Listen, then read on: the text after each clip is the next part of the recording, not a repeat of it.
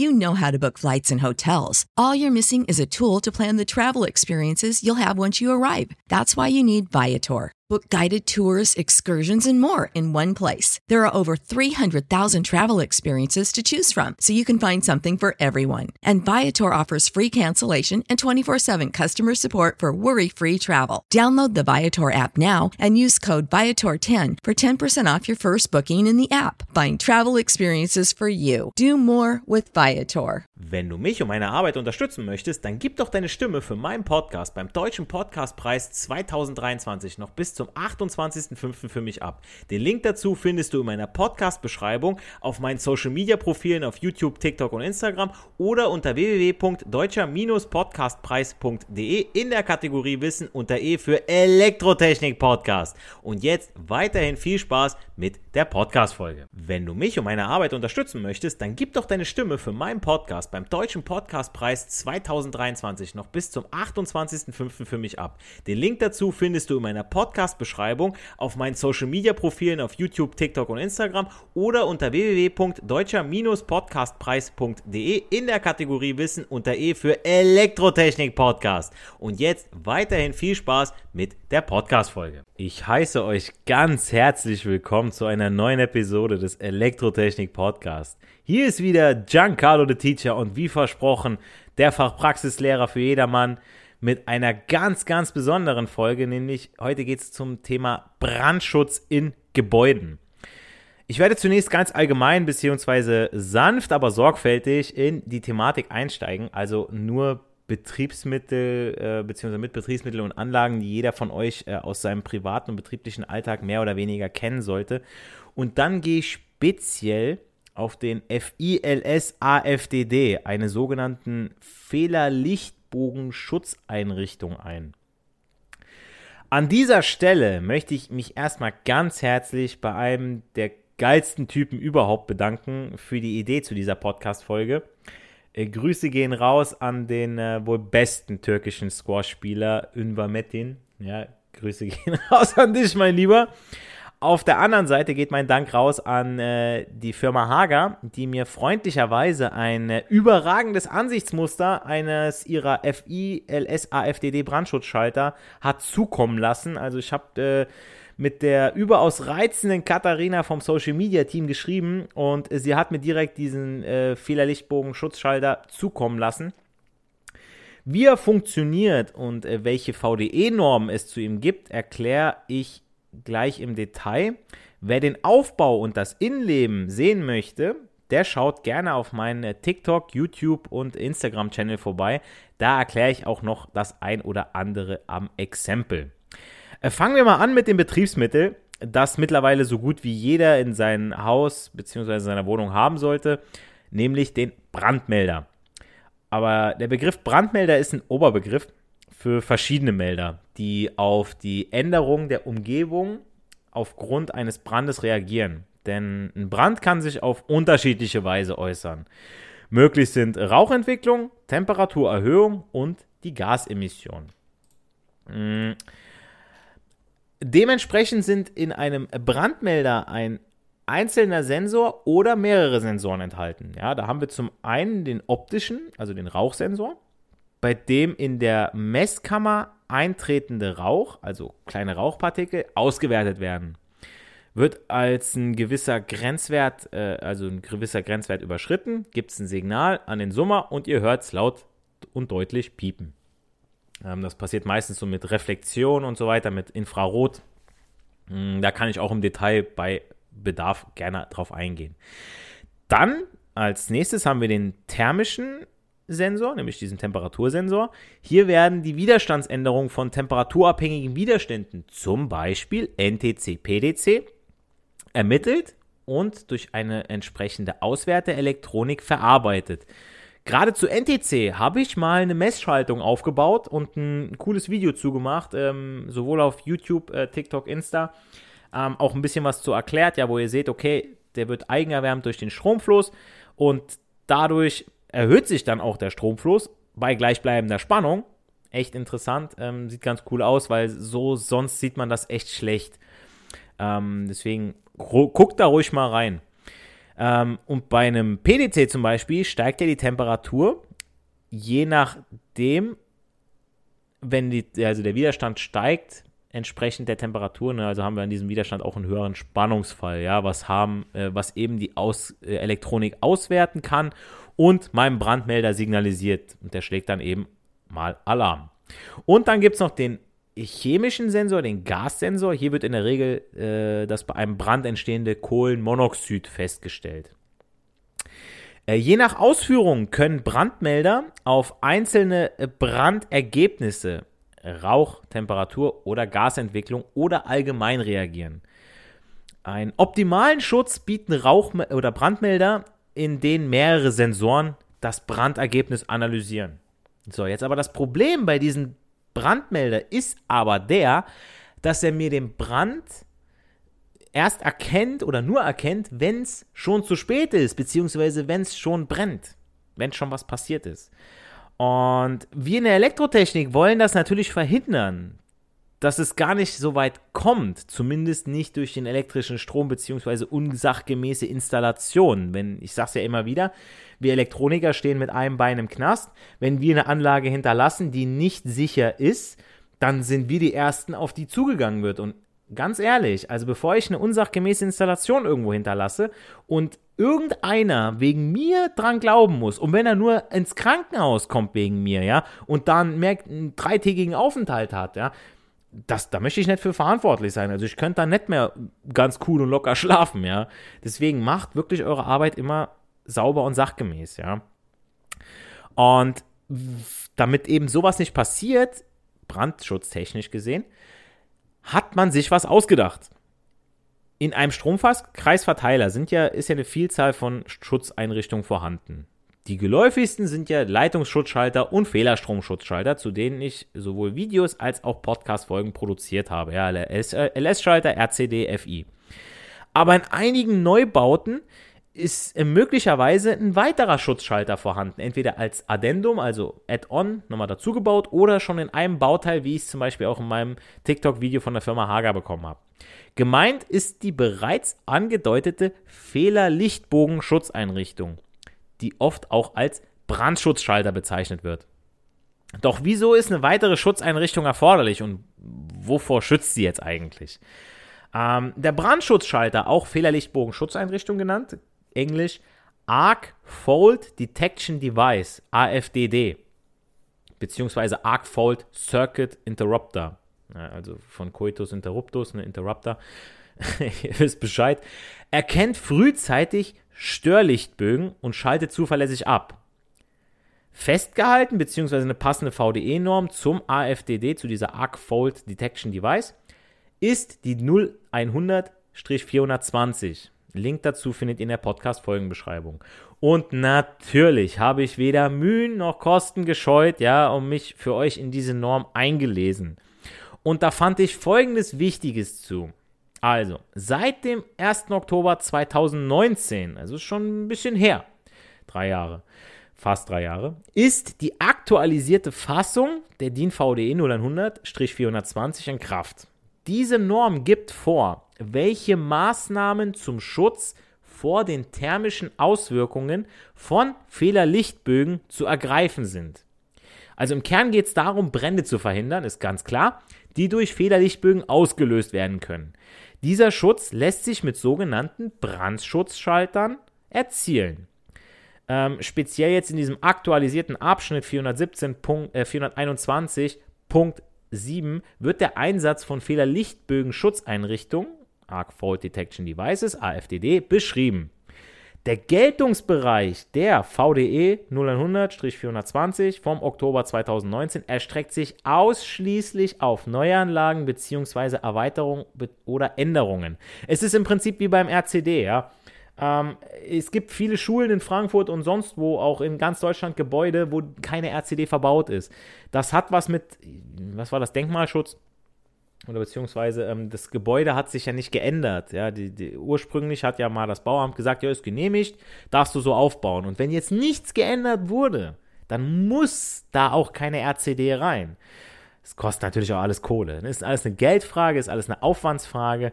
Und deswegen sagt man da, okay, wir lassen es nochmal weg. Ne? Sicherheitstechnisch gesehen sollte es aber unbedingt rein. Ja? Also nochmal, das heißt, bei Altanlagen müssen nicht zwingend, äh, müssen nicht zwingend durch Brandschutzschalter der neuen Normenlage angepasst werden. Für Anlagen, die sich zum Zeitpunkt der Veröffentlichung in Planung oder im Bau befinden, gibt es eine Übergangsfrist bis zum 30. September 2021, also ist auch schon durch. Es wird aber empfohlen, besondere Maßnahmen zum Schutz gegen die Auswirkung von Fehlerlichtbögen, also diese thermische Auswirkung, bei besonderen Risiken zu treffen. Um diese besonderen Risiken zu erkennen, ist in der Planungsphase eine Risiko- und äh, Sicherheitsbewertung durchzuführen und das Ergebnis zu dokumentieren. Also wenn eine Brandschutzbegehung gemacht wird, ja, wenn durchs Gebäude gegangen wird und gesagt wird, okay, da kann es gefährlich werden. Gerade in so Sägewerken, wo viele Holzspäne und so weiter sind, ja, Holzstaub, da kann sich nochmal schnell was entzünden, ja, und ihr müsst immer schauen, okay, sind wir im Gaslager, ja, oder äh, sind wir jetzt irgendwo in einer, in, einer, in einer Kalthalle, ja, wo nichts rumliegt, sage ich jetzt mal, ja, Stahlwerk, man muss halt schauen, wirklich, okay, da muss wirklich vernünftig durchgegangen werden. Und der Sicherheitsbeauftragte in so Firmen, der ist am Ende der Arsch, wirklich, ja. Ich bin Sicherheitsbeauftragter bei mir in der Schule und, ähm, ich habe da nur eine, äh, eine, eine, eine Weisungsbefugnis. Also ich bin nicht tatsächlich verantwortlich. Ich kann nur sagen, hey, Herr Schulleiter, das sollte gemacht werden, beziehungsweise ich kann es dem Kreis melden, ja, weil die Schule dem Kreis gehört. Aber ich kann nicht dran aufgehangen werden. Ich kann nur sagen, okay, ich habe es gemacht, ich habe es hier aufgeschrieben, ich habe es gemeldet. Ähm, aber in anderen Firmen, da ist das dann schon mal so, dass der Mann wird dafür bezahlt, der wird dafür abgestellt. Das heißt, der geht auch rum und sagt, ich will das jetzt haben, bevor ich jetzt hier am Galgen aufgehangen werde. Beziehungsweise, wenn wegen mir einer hier äh, zu Schaden kommt, dann möchte ich nicht in der Bredouille stehen. Ja? So muss man das immer wieder sehen. Und abhängig vom Ergebnis der Risiko- und äh, Sicherheitsbewertung von diesen Sicherheitsbeauftragten, beziehungsweise den Leuten, die halt dafür zuständig sind, können drei mögliche Maßnahmen jetzt getroffen werden. Erstens die baulichen Maßnahmen, also erd- und kurzschlusssichere Verlegung, zum Beispiel Einzeladern im Beton. Dann organisatorische Maßnahmen, zum Beispiel eine Aufsichtsperson, die jetzt dafür verantwortlich ist, die sich das immer wieder anguckt. Und die dritte Möglichkeit, und das ist die Möglichkeit, die wir uns heute angucken, das ist die anlagentechnische Maßnahme. Der AFDD stellt eine anlagentechnische Maßnahme dar. Durch den Einsatz von AFDDs als anlagentechnische Maßnahme werden besondere Risiken durch thermische Auswirkungen von Fehlerlichtbögen abgedeckt. So, jetzt aber nochmal, wie funktioniert der jetzt und warum genügen denn mein LS bzw. meine RCD nicht? Ja, muss noch geklärt werden.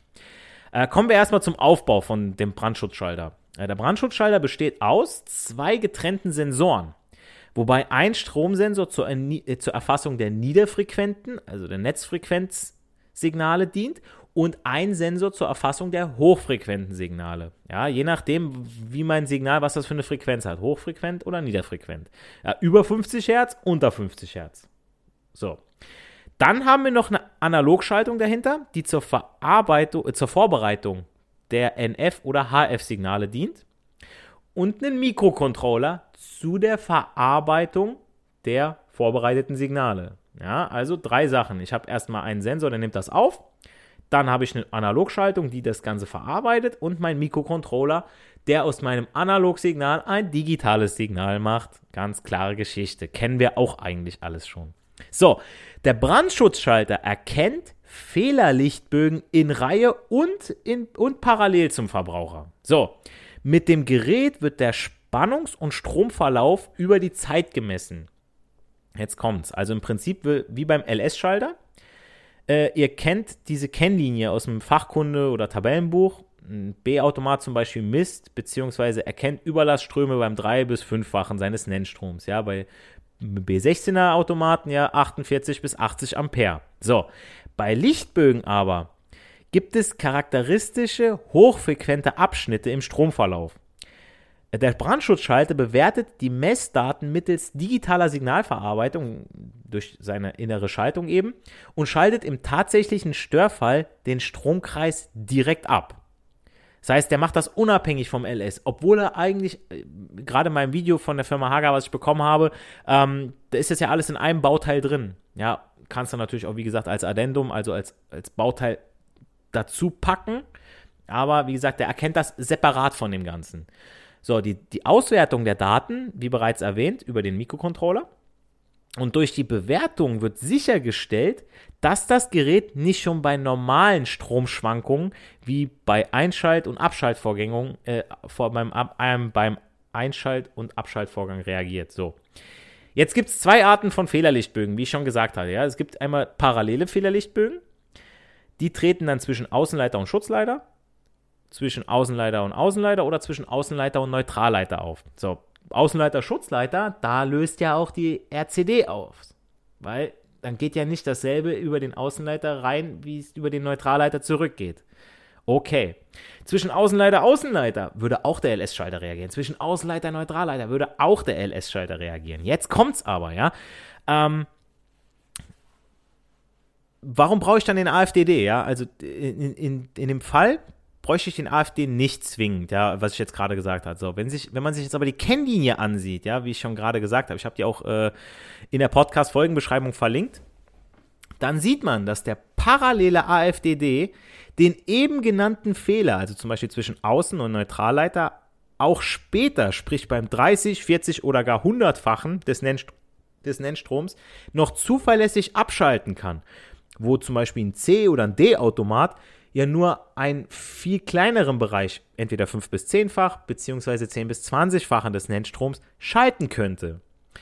Eine RCD bietet bei einem parallelen Federlichtbogen zwischen Außen- und Neutralleitern zum Beispiel gar keinen Schutz, da kein Strom über den Schutzleiter oder geerdete Bauteile abfließen kann. Ne? So viel schon mal dazu. Also der schaltet auf jeden Fall einen größeren Bereich und auch zuverlässig da hinten weg. So, jetzt kommen wir aber zum interessanteren Fehler und zwar den seriellen Fehlerlichtbögen. Quasi in Reihe. Ja. In diesem Fehlerfall tritt ein Lichtbogen im Außenleiter oder im Neutralleiter in Reihe bzw. seriell zum elektrischen Verbraucher auf. Oft sind Leitungsbrüche oder beschädigte Leiter, zum Beispiel, jetzt passt wirklich ganz genau auf, wie das passieren kann, ja, durch mechanische Beanspruchung, wie zum Beispiel zu enge Biegeradien, Quetschungen oder unsachgemäße Handhabung die Ursache für Fehlerlichtbögen. Ebenfalls schlechte Kontakt- und Klemmstellen, etwa durch gelöste Schraubverbindung oder eben nicht richtig festgeschraubt, sind eine häufige Fehlerquelle. Deshalb schaut euer Ausbilder und oder ich als Lehrer auch gerne auf eure Biegeradien, Anzug der Kabelschellen, zu fest äh, und fester Sitz von Schrauben auf den Kontakten, da gucke ich ja ganz genau drauf. Genauso wie bei den Messungen ja, nach VDE. Warum messen wir den, den, die Niederummessung? Warum messen wir die Schleifenimpedanz? Warum machen wir das Ganze denn? Ja, weil wir doch genau das prüfen wollen, ob wir irgendwo nicht die Schraube angezogen haben, ob der Widerstand zu hoch ist. Jetzt müsst mal wirklich, also deswegen wirklich, es baut aufeinander auf und ihr hört das raus. Was alles wichtig, warum das wichtig ist. Ja, ihr könnt das alles begründen, ja. Und weil hier der Stromfluss durch den Verbraucher selbst begrenzt wird, sodass weder eine Überlastung noch ein Kurzschluss vorliegen, bei denen ein LS ansprechen würde und auch einen Fehlerstrom äh, Schutzschalter nicht, äh, Fehlerstrom nicht auftritt, weshalb ebenfalls ein Fehlerstromschutzschalter nicht auslöst, macht eine AFDD durchaus Sinn. Nochmal, also der AFDD erkennt im wahrsten Sinne des Wortes brandgefährliche Fehlerlichtbögen. So ein Fehlerlichtbogen entsteht dadurch, dass er in einem Isolierstoff auftritt, wobei es zu einer sogenannten Carbonisierung bzw. Verkohlung des Isoliermaterials kommt. Über die carbonisierte und damit halbleitende Stelle kann der Lichtbogen stabil fortbestehen, womit eine hohe Energie und Temperatur an der Fehlerstelle verbunden ist, die eben zum Brand führen kann. Ich finde, dass ein Brandschutzschalter trotz des verhältnismäßig hohen Preises, also verglichen mit einem einfachen LS-Schalter, ganz klar, so ein B16er für 5 Euro, ne? Das Modell, das ich im Video zeige, liegt bei ungefähr 156 Euro. Also komplett FI, LS, ähm, AFDD. Ich finde ich trotzdem ist eine sinnvolle Ergänzung. Ich glaube, ich sag, glaub, äh, als, als ähm, Addendum, also wenn ich mir das Bauteil kaufe und dann einfach nur dazu stecke, kostet er ein Hunderter oder so. Ich finde, es ist eine sinnvolle Ergänzung zu den bestehenden Schutzeinrichtungen, ja, die die Gefahr vor elektrischen gezündeten Bränden eindämmen kann. Ihr müsst das selber überlegen. Gebe ich jetzt einmal 156 Euro aus und schützt dafür aber meine, mein ganzes Gebäude vor Bränden, wo es dann hinterher richtig teuer wird, Leitungen ziehen und und und Arbeit. Es ist genauso, wenn ich zu einer Vorsorgeuntersuchung gehe, ja. Ähm, Mache ich's und bezahl's? Oder sage ich auch, komm, ach, scheiß drauf, Alter, passiert schon nichts, ja, Mut zur Lücke. Ähm, da, es, gibt Sachen, da scherzt man einfach nicht mit, ja. Ähm, deswegen lasst euch, kontrolliert es lieber einmal mehr, investiert lieber einmal mehr. Ähm, das ist wie beim Auto mit Bremsen auch, ja kaufe ich jetzt die Bremsen, mache ich neue Bremsen drauf oder sage ich so, ach komm, Alter, jo, Winter war nicht so hart, jo, ich brauche nicht so viel Bremsen, wer bremst, verliert. Nein, Leute, wirklich, ja, da ist wirklich nicht zu scherzen mit. Ähm, ich kann es wirklich nur empfehlen und wie gesagt, äh, jetzt habt ihr ein bisschen gehört, was der AfDD so drauf hat. Und äh, das ist auch schon meine Schlussempfehlung für die heutige Podcast-Folge. Würde mich echt freuen, wenn ihr meinen Podcast auf Spotify und iTunes bewertet. Das hilft mit dem Suchalgorithmus. Ich bin bei Spotify echt weit oben, was äh, die Educational Podcast äh, Ranking betrifft. Also das ist wirklich dank euch. Ja, äh, wirklich Ehrenfollower habe ich nur. Wirklich bin ich sehr dankbar für. Äh, folgt mir auch auf TikTok, YouTube und Instagram für mehr Reichweite und äh, damit ihr auch immer die neuesten Infos von mir bekommt rund um den Elektrotechnik-Podcast. Ähm, an dieser Stelle auch noch ganz wichtig, auf die Kurzvideos auf TikTok, YouTube und äh, die Reels auf Insta hinzuweisen, wo dann immer die passenden Grafiken und Bauteile von mir vorgestellt und erklärt werden. In dem Falle ja auch der AfDD. Und ja, ich würde mich hier, wurde jetzt schon öfter auch gefragt, ob ich längere Videos auf YouTube produzieren könnte. Äh, wenn die Nachfrage um Followerzahl groß genug ist, dann kann das durchaus was geben. Ähm, auf TikTok sind die Videos halt auf drei Minuten reduziert, auf Insta die Reels halt 60 Sekunden. Ähm, ich sage immer wieder, es gibt auf YouTube so viele überragende Videos ähm, von anderen YouTubern, wo ich dann sage, okay, muss ich da jetzt meinen Senf noch dazugeben? Natürlich, das eine oder andere kann ich gerne mal zeigen. Also wenn ihr das gerne möchtet, dann nur Wünsche äußern. Schreibt mir meine, meine, äh, meine Website, ja. Wenn ihr Elektrotechnik Podcast Website googelt, dann kommt ihr locker drauf. Ähm, ja, bleibt mir nur noch zu sagen. Nicht für die Schule, sondern für das Leben lernen wir. Ja? Wir hören uns in der nächsten Podcast-Folge. Macht's gut. Euer Giancarlo the Teacher. Without the ones like you, who work tirelessly to keep things running, everything would suddenly stop. Hospitals, factories, schools, and power plants, they all depend on you. No matter the weather, emergency, or time of day, you're the ones who get it done. At Granger, we're here for you with professional grade industrial supplies. Count on real time product availability and fast delivery. Call clickgranger.com or just stop by. Granger for the ones who get it done. Wenn du mich und meine Arbeit unterstützen möchtest, dann gib doch deine Stimme für meinen Podcast beim Deutschen Podcastpreis 2023 noch bis zum 28.05. für mich ab. Den Link dazu findest du in meiner Podcast-Beschreibung auf meinen Social-Media-Profilen auf YouTube, TikTok und Instagram oder unter www.deutscher-podcastpreis.de in der Kategorie Wissen unter E für Elektrotechnik Podcast. Und jetzt weiterhin viel Spaß mit der Podcast-Folge.